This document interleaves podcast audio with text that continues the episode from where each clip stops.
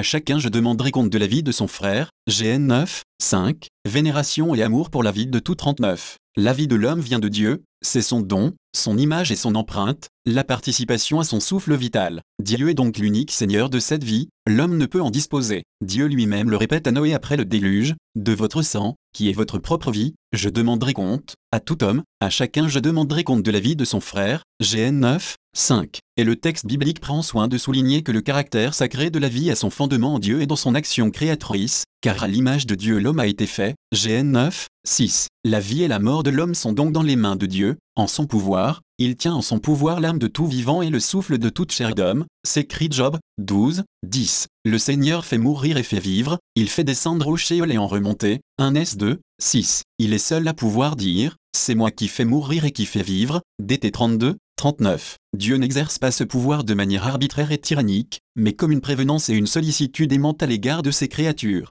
S'il est vrai que la vie de l'homme est dans les mains de Dieu, il n'en est pas moins vrai que ce sont des mains pleines de tendresse, comme celle d'une mère qui accueille, qui nourrit et qui prend soin de son enfant. Je tiens mon âme égale et silencieuse, mon âme est en moi comme un enfant, comme un petit enfant contre sa mère. PS 131 130, 2, Conféris 49, 15, 66, 12 à 13, Os 11, 4. Ainsi, dans l'histoire des peuples et dans la condition des individus, Israël ne voit pas la conséquence d'un pur hasard ou d'un destin aveugle, mais le résultat d'un dessein d'amour par lequel Dieu reprend toutes les potentialités de la vie et s'oppose aux forces de mort qui naissent du péché. Dieu n'a pas fait la mort, il ne prend pas plaisir à la perte des vivants. Il a tout créé pour l'être, SG 1, 13 à 14, 40. La vie étant sacrée, elle est dotée d'une inviolabilité inscrite depuis les origines dans le cœur de l'homme, dans sa conscience. La question qu'as-tu fait, GN 4, 10, posée par Dieu à Cain après qu'il a tué son frère Abel, traduit l'expérience de tout homme, au plus profond de sa conscience. Il lui est toujours rappelé l'inviolabilité de la vie, de sa vie et de celle des autres, en tant que réalité qui ne lui appartient pas,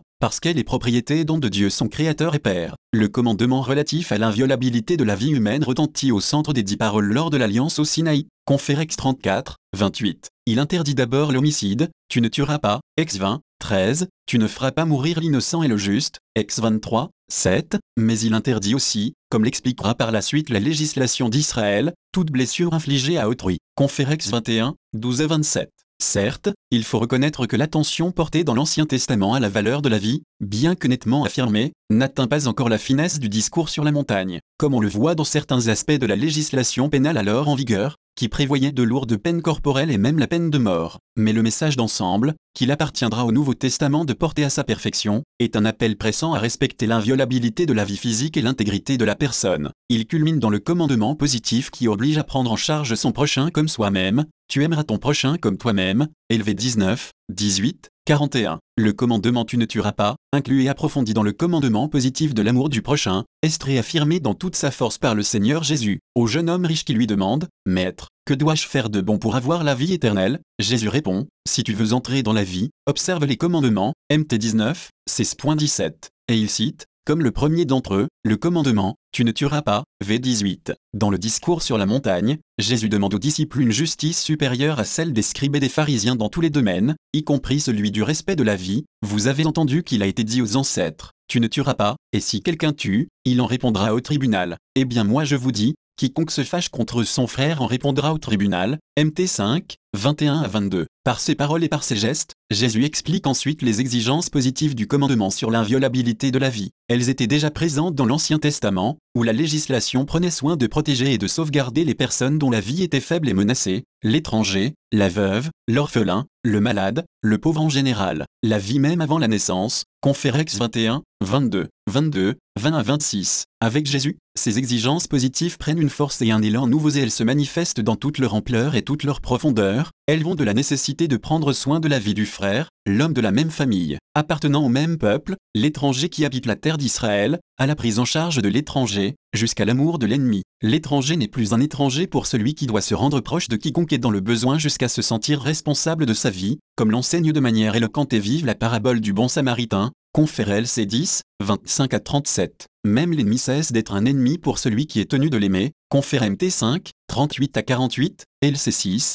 27 à 35, et de lui faire du bien, Confère LC6, 27, 33, 35, en se portant au devant de ses besoins vitaux avec empressement et sens de la gratuité, Confère LC6, 34 à 35. Cet amour culmine dans la prière pour l'ennemi, qui nous met en accord avec l'amour bienveillant de Dieu. Moi, je vous dis, aimez vos ennemis, et priez pour vos persécuteurs, afin de devenir fils de votre Père qui est aux cieux, car il fait lever son soleil sur les méchants et sur les bons, et tomber la pluie sur les justes et sur les injustes. MT 5, 44 à 45, Conférel C6, 28.35. Ainsi le commandement de Dieu qui porte sur la protection de la vie de l'homme arrive à son niveau le plus profond dans l'exigence de vénération et d'amour pour toute personne et pour sa vie. Tel est l'enseignement que l'apôtre Paul, en écho aux paroles de Jésus, confère MT 19, 17 à 18, adresse aux chrétiens de Rome, les préceptes, tu ne commettras pas d'adultère, tu ne tueras pas, tu ne voleras pas, tu ne convoiteras pas et tous les autres se résument en cette formule, tu aimeras ton prochain comme toi-même. La charité ne fait point de tort au prochain. La charité est donc la loi dans sa plénitude, RM 13, 9 à 10.